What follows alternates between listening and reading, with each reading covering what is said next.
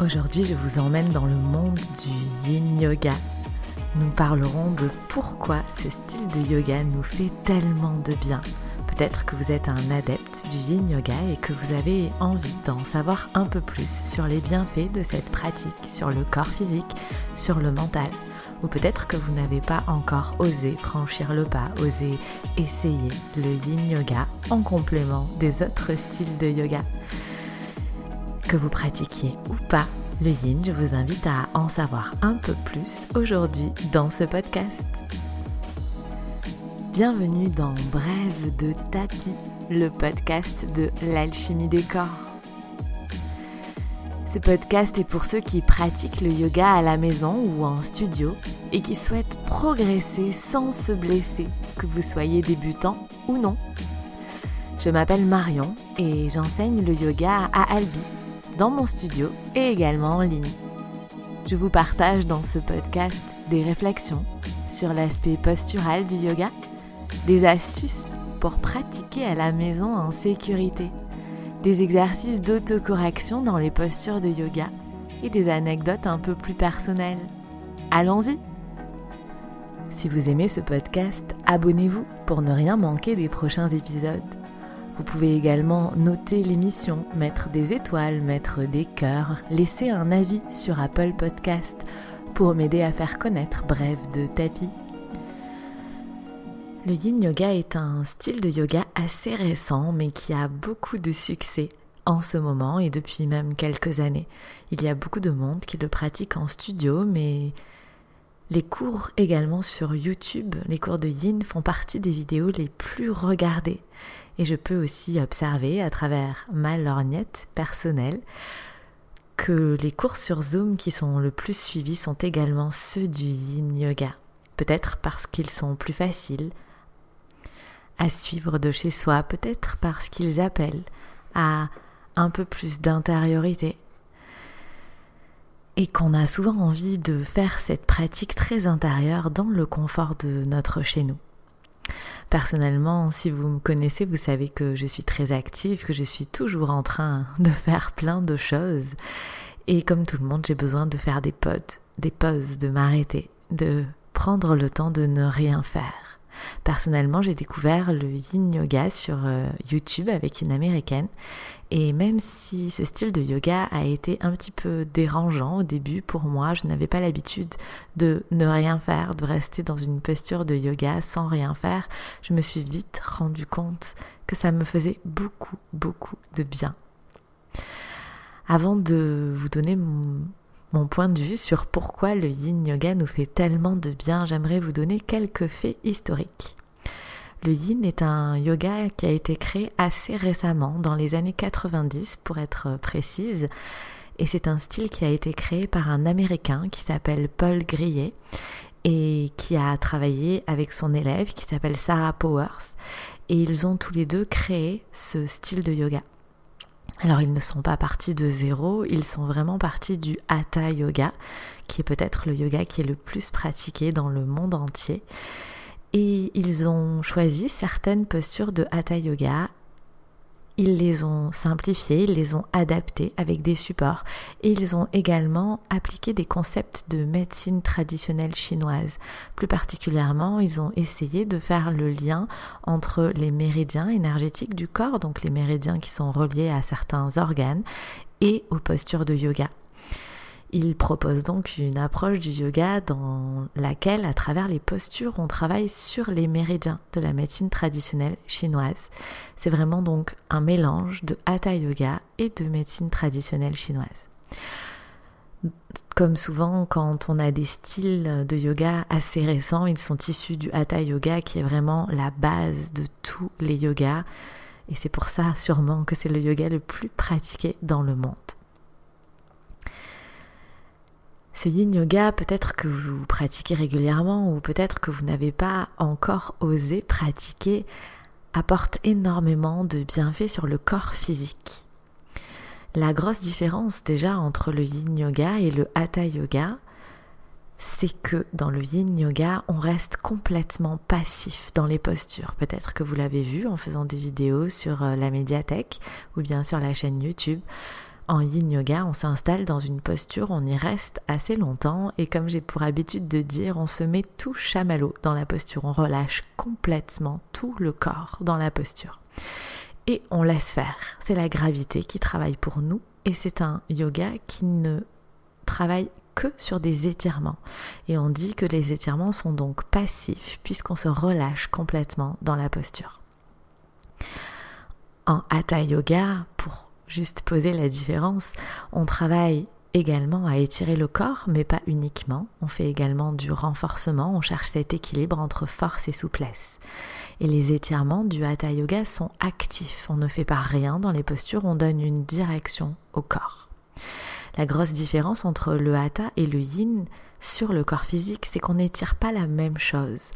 En Hatha Yoga, on cherche à étirer, à assouplir les muscles. Et en Yin Yoga, on cherche à atteindre ce qu'on appelle les tissus conjonctifs. Les tissus conjonctifs, c'est un mot qui regroupe plein d'autres mots, un peu barbares également. Les tissus conjonctifs, ce sont les ligaments, les tendons et les fascias. Les fascias, ce sont les enveloppes des muscles. Grâce au relâchement musculaire, donc on va désengager le muscle en yin yoga, on va complètement relâcher le corps, désengager les muscles, et en désengageant les muscles, on arrive à étirer les tissus conjonctifs au lieu d'étirer les muscles.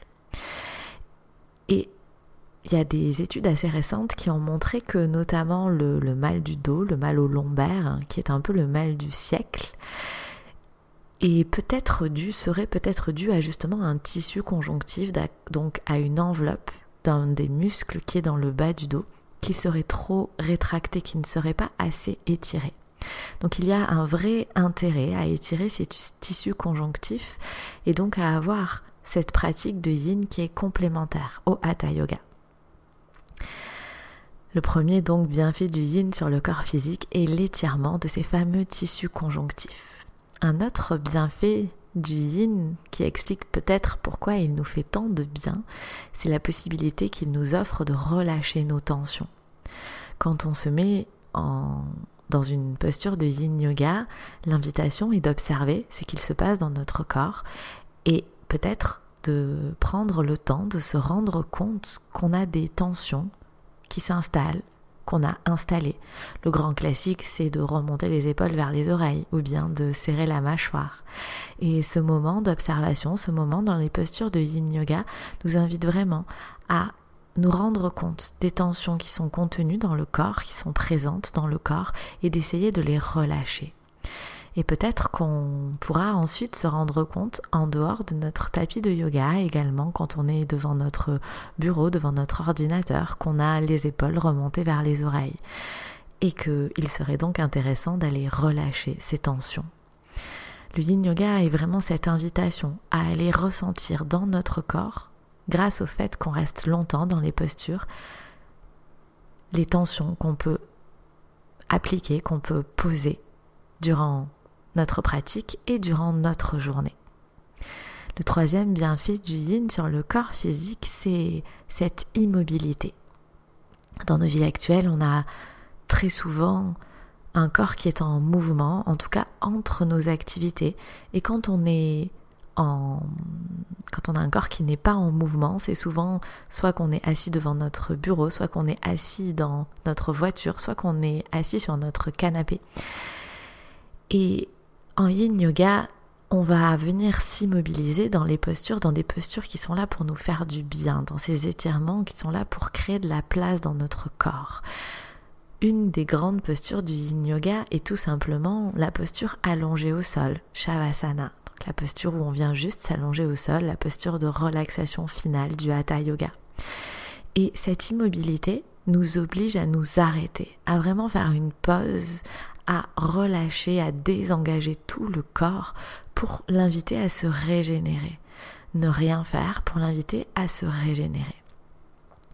Et cette immobilité, alors c'est également vrai pour le hatha yoga, mais c'est aussi vrai pour le yin yoga, cette immobilité, le fait de s'arrêter, le fait de ralentir l'activité physique du corps permet de déclencher ce qu'on appelle le système parasympathique, qui est le système du corps qui régule la digestion, qui régule les hormones, qui régule la fécondité, qui régule la gestion du stress. C'est vraiment cette immobilité nous permet de laisser l'opportunité à notre corps de se régénérer et donc de digérer tout ce qui a besoin d'être digéré au fur et à mesure du temps, au fur et à mesure de la journée et au fur et à mesure des postures. C'est vraiment une façon de régénérer notre corps, notre tous les systèmes du corps.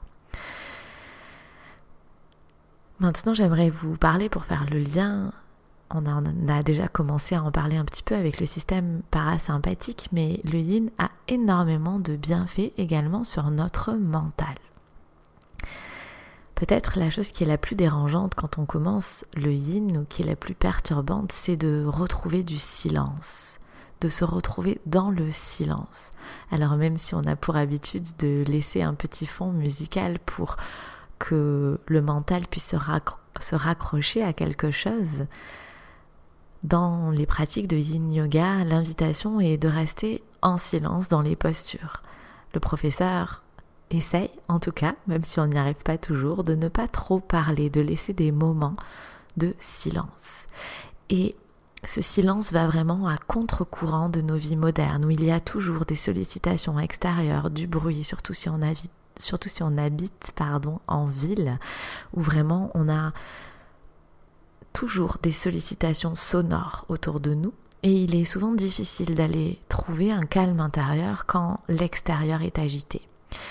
Et retrouver ce silence, ce silence à l'intérieur de nous, ce silence qui est amené par l'extérieur et qui se propage à l'intérieur de nous, c'est une occasion de ralentir le mental, de faire silence à l'intérieur de notre tête. Et c'est d'ailleurs pour moi un des deuxièmes grands bienfaits du yin yoga, c'est d'observer ce que le mental nous raconte. En amenant ce silence dans notre tête, en amenant ce silence autour de nous, cette immobilité, peut-être qu'on se rendra compte que notre mental est en train de nous raconter des histoires, de blablater. Et le yin yoga est vraiment une occasion, grâce à cette immobilité, de ne pas subir le mental, mais de vraiment prendre le temps de l'observer, de s'arrêter dans l'immobilité de la posture, d'amener le silence extérieur à l'intérieur de nous et peut-être de se rendre compte que ce silence est perturbé par des pensées. Peut-être qu'on se, rendra compte qu'on a un, mental très bavard. Peut-être qu'on se, qu'on se rendra compte que notre mental est en train de passer du présent au futur, au passé, et qu'il fait des allers-retours en permanence, un petit peu comme un singe qui saute de branche en branche. Et l'idée du yoga n'est pas de se juger, n'est pas de se dire oh là là, j'ai un mental très bavard. Et c'est pas bien parce que non, c'est un fait, c'est le rôle du mental de d'être là pour faire des projections, parfois ça sauve la vie. Mais l'idée dans les postures de yin yoga est de prendre conscience des mécanismes qu'on trouve dans notre tête. De prendre conscience qu'en effet, on a un mental très bavard, qu'on a un mental qui saute de pensée en pensée. Et petit à petit, d'arriver à trouver des solutions à l'intérieur de nous pour arriver à calmer ce mental dans les moments où on a besoin de le calmer, dans les moments où il s'emballe complètement et qu'on se rend compte que c'est pas du tout productif, que même ça fait plus de mal que de bien, que ça engendre de la peur, de l'anxiété. En travaillant à observer ce mental et à chercher à le ralentir grâce au silence et à l'immobilité dans le yin yoga, on peut espérer arriver à le ralentir en dehors de notre tapis, dans la vie de tous les jours, quand tout s'emballe. Et ça, c'est vraiment une préparation à la méditation. Le yin yoga est pour moi un vrai chemin pour apprendre à méditer. La méditation est vraiment la pratique reine du yoga. On dit qu'on prépare le corps avec les postures, qu'on prépare le mental avec les exercices de respiration, qu'on apprend d'abord à se concentrer pour ensuite apprendre à méditer. La méditation n'est pas toujours facile, surtout quand elle est faite sans support. Et d'ailleurs, très souvent, quand on commence la méditation, on donne des supports de visualisation, on donne des images à imaginer dans sa tête. Le yin yoga utilise le corps comme support. Il utilise les postures comme support pour bloquer le mental dans l'instant présent et l'inviter à observer ce qu'il se passe dans le corps, qu'on a tel ou tel euh, sensation dans les muscles à tel endroit en fonction de telle ou telle posture. Et le yin yoga, pour ça, est vraiment une invitation à commencer à méditer d'abord sur son tapis de yoga pour peut-être un jour emmener cette pratique en dehors de son tapis de yoga et arriver à mieux gérer son stress et son anxiété.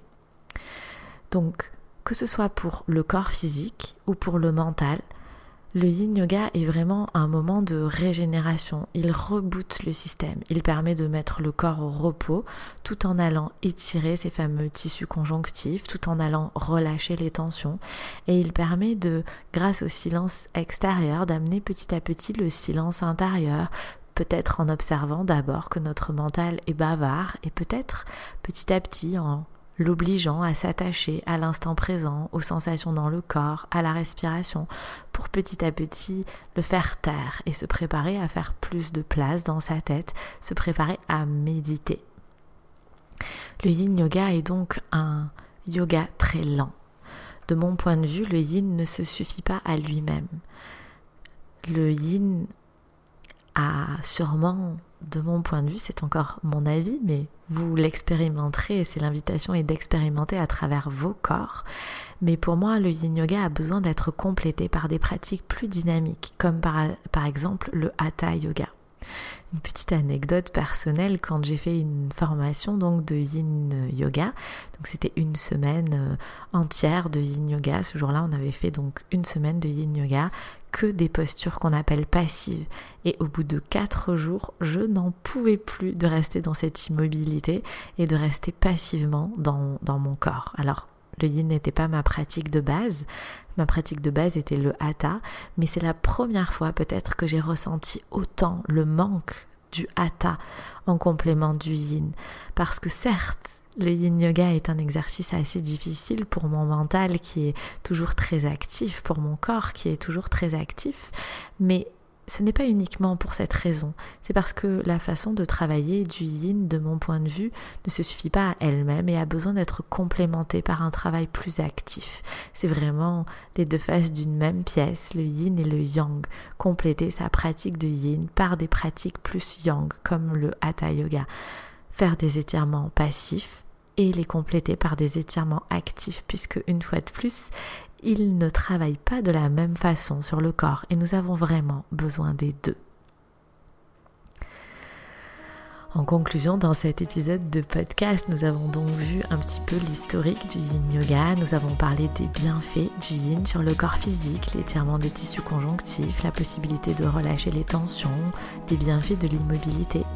Nous avons également parlé des bienfaits du yin yoga sur l'espace mental, les capacités à retrouver le silence, à observer les fonctionnements, les mécanismes de notre mental et se préparer à méditer. Et J'aurais terminé ce podcast avec une invitation à compléter votre pratique de Hatha Yoga par du Yin ou compléter votre pratique de Yin par du Hatha Yoga. Dans le prochain épisode de podcast, je vous ferai ressentir, j'essaierai de vous faire ressentir sur une seule et même posture les différences entre le yin yoga et le hatha yoga, au moins sur le corps physique. Vraiment, essayez de sentir la différence si vous avez envie de faire du yoga avec moi en ligne pour appliquer les conseils que je donne dans ce podcast, je vous invite à découvrir la médiathèque de l'alchimie des corps. Il s'agit de ma plateforme de cours de yoga en ligne qui contient des cours de hatha yoga, de yin yoga, d'antidouleur chronique, méthode Bernadette de Gasquet, de vinyasa yoga. Il y en a pour tous les niveaux, pour toutes les durées. Il y a des cours de 10 minutes à 1h30 de débutants à confirmer. J'y donne également des conseils techniques où je décortique les postures et je vous explique comment adapter les postures à vos capacités, à vos besoins. Et la bonne nouvelle, c'est qu'il y a 7 jours d'essai gratuits pour tester la médiathèque de l'alchimie des corps. Rendez-vous dans les notes de l'épisode pour trouver le lien pour commencer vos 7 jours d'essai gratuits à la médiathèque de l'alchimie des corps.